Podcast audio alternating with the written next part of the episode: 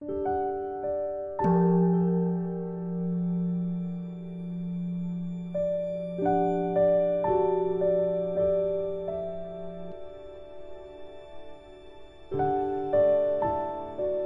家好，又到了我们一起学习广论的时间了，很开心吗？这周你们过得还好吧？现在我们继续学习呢，广论三百七十页第六行。如果在广论的校订本呢，是八十二页第六行。如果准备好了，我们就开始一起看原文了。声闻地，如。声闻地云：由是七心于内涉略，若以下列或恐下列，关键是以。尔时随取一种善持镜相，令善直持，庆悦其心，是名善持其心。云何善住？即善持时，其心调动或恐调动，关键是矣。尔时还复于内，摄略其心。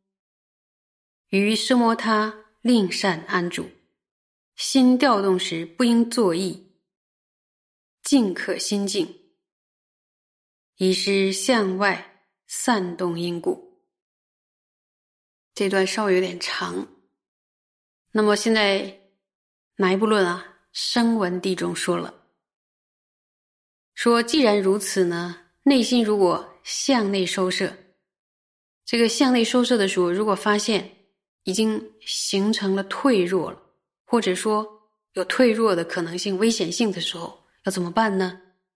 这个时候要以任何一种纯净的支持、相状支持，并且呢，产生欢喜。这就是呢，善为支持内心。这里边的善持镜像，格西拉解释为说纯净的一个直取的相状。那么接下来会有一个问题，就是如何才是善安住呢？如何才是善安住？回答说，是指在善为支持的时候，当发现内心掉举了，或者说，哎，有一种。会发生掉举的危险，然后这个时候呢，要立刻向内收摄其心，收拾我们的内心，并且一定要善于安住在安住于圣摩塔。那么还有一个问题，内心掉举的状态下，要不要想一些欢喜的对境啊？不应做一欢喜的对境，因为这是。向外散逸的因，就是又会继续继续散乱。所以，那我们总设一下的话呢，在修习三摩地的时候，如果发现调举强猛或呢时间比较长，这时候还要不要在座上死拼啊？这个时候不要了，就应当暂时停止修定。但是这个时候可能会有一种状态，就是你不甘心啊。就说：“哎，我现在再试试看能不能成。他试几次就发现这个很厚重，成不了。就是不用不甘心去转去转去修习厌离的时候，其实对他对之更有利。所以先让内心产生厌离，而不要说每当这个心调举的时候，就把心就拉回到原本的所缘境上。为什么？因为你这样做无效啊，没有用。为什么无效？”因为调举的力量呢强大而持久，就是我们要审慎的评估这个干扰力，其实它是蛮强悍的。然后如果用每次都把它硬拉回到善所缘上，是完全战胜不了它的。所以说，在做上修的时候，其实你还要加上很多评估，对不对？你要去评估一下这是什么。什么等级的散乱？如果是这种又强又猛的这种等级，就是要暂缓集中火力修习厌离无常这种法类。好，这种法类呢，肯定是事先要经过观察修，然后升起了觉受，这样你在坐上的时候一提啊，那种状态就提起来。那如果你没有基础的话呢，如果在坐上再开始修习念死无常，那可能就说应该要花很长的时间。所以呢，如果我们集中火力，就是把那个念死无常的这个厌离的法类修起来之后，那散乱的就退掉了，把它势头就压下去了。退了之后呢，然后再开始又继续修习圣摩他了，对吧？这个跟那个沉默的那种对峙方法是一样的，就是太猛的时候都要暂缓，不能就是死拼硬打。说只有一个蛮力，只有一个啊，就是什么都不怕，我就这样修下去了，一股一股很一股强猛的心力提起来，觉得可以退却它。有一些修行人是这样，心力比较强猛，但这里边教的方法不是这样，要善学。那么还有一种状况呢，如果调举不太严重。然后这个时候可以醒觉自己，就是啊，就是告诉自己说，把心速速的拉回来，然后并且安住在原本的所缘境上就可以了，就是不用大动干戈，要暂缓啊什么不用，就轻轻的拉回来，拉回来就可以了。另外呢，还有重要的一点就是，心调举的时候呢，不应该思维自己所喜爱的事物，因为那会让心更加散乱。这个是指随顺于烦恼类的，对吧？就是不应该这样去想，因为心会更散乱。接下来呢，我们要开始学习明能生沉调之音了，就要到下一个篇章了。请大家再和我一起要看原文，准备好看原文。第二刻板一个第二，第二呢是明能生沉调之音者，本地分云何等沉相？为不守根门，食不知量；初夜后夜不勤修行，觉悟加行。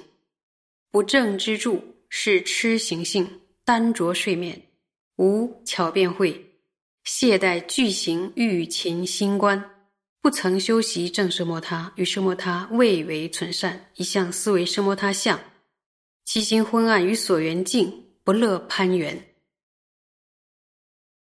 那么本地分里边。在说什么？在辨识产生沉调的音。然后在《释迦和助理的八所尊者呢，有解释这段本地分的文，说本地分中说什么是沉相呀？这里的沉相呢，不是指沉默的形象哦，而是指沉默的音。而相状这个词，有时候可以理解为阴的意思。那么什么是沉的阴呢？就是指，注意哦。沉的阴，就说这个沉是怎么形成的？就是注意不守护根门，饮食不知量，然后不勤于初夜与后夜不入睡的家行，以及呢不正之住，就是处于一种不正直的状态。上面这四个就构成了沉调二者，注意共同的阴。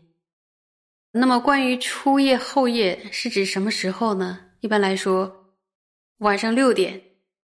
到十点叫初夜，然后十点到半夜两点是中夜，然后半夜两点到早晨六点呢是后夜。注意，初夜和后夜不入睡，就是指呢修行者非常精进，在晚上六点到十点这一个段。注意，六点到十点是一个阶段，然后以及半夜呢两点到六点这两段时间都不选择睡眠。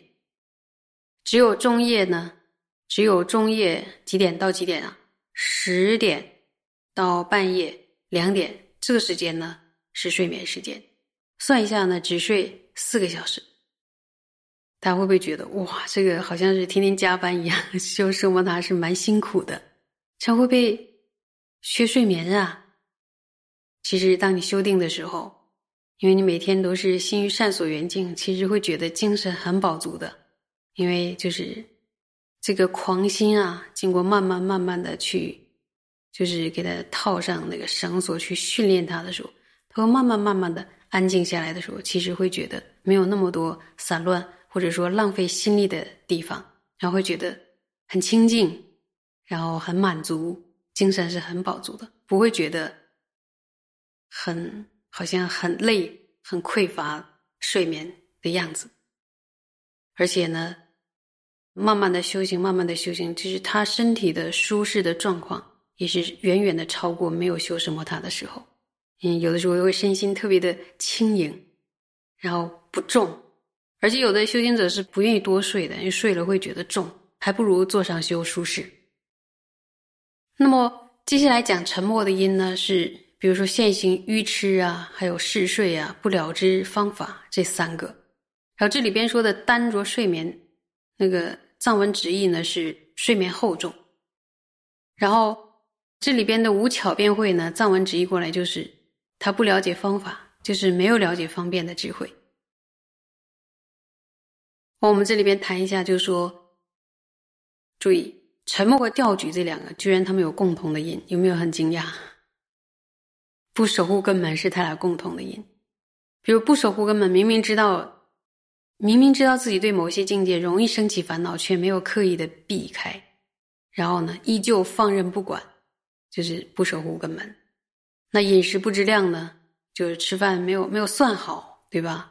就是或者吃太多了，或者说一下要吃太少了，然后吃太多呢，那上座就就重重的，那就不堪设想，就只能昏沉了。然后吃太少呢，你会觉得有点无力啊，或者说有一些这样那样的状况，都会影响修订。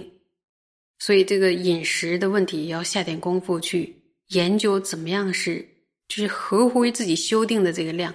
因为修订的时候吃的饭呢，跟不修订还是不一样。就是你对自己身心的另一套，就是开始修习善所缘的时候，他需要的饮食到底是多少，自己要了知。那么不勤于初夜与后夜，就是说加行不入睡的这个加行，就是在夜晚的初夜与后夜两个时段不精勤修善呢。他就是为什么他不精勤？因为他想睡嘛。这时候想睡呢，有个词叫贪着睡眠。在修生活他的时候，就是就认为这是贪着睡眠。不正之助呢，就是平常的时候注意坐下的时候，经常胡思乱想。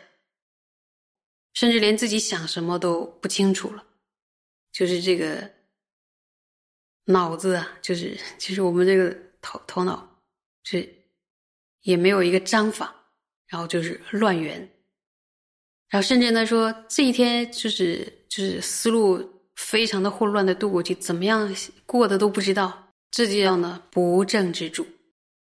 所以说呢，我们会发现呢这些状况。在没有正修什么他之前，其实我们都可以做个准备的。